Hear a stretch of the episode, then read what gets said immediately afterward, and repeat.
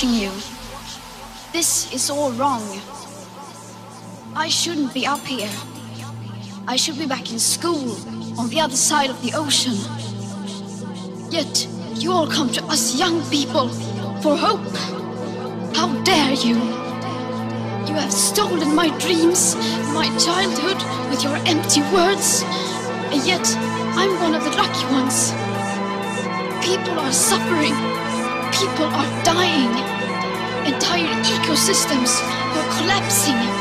We are in the beginning of a mass extinction, and all you can talk about is money and fairy tales of eternal economic growth. How dare you come here saying that you're doing enough when the politics and solutions needed are still nowhere in sight? Right here, right now, is where we draw the line. Right here, right now, right here, right now, right here, right now, right here, right now, right here, right now, right here, right now, right here, right now, right here, right now, right here, right now, right here, right now, right here, right now, right here, right now, right here, right now, right here,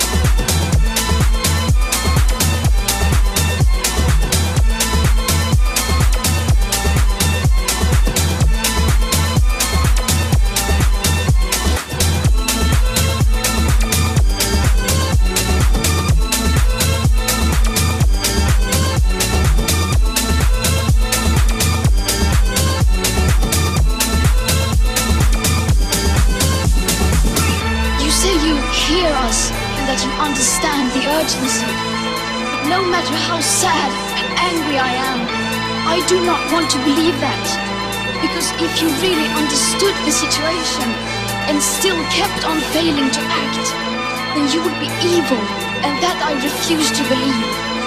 How dare you pretend that this can be solved with just business as usual and some technical solutions? There will not be any solutions or plans presented in line with these figures here today.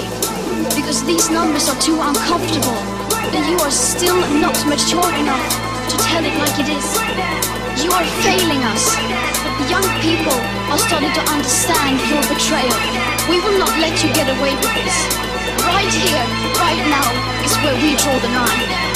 Right here, right now, right here, right now, right here, right now, right here, right now, right here, right now, right here, right now, right here, right now, right here, right now, right here,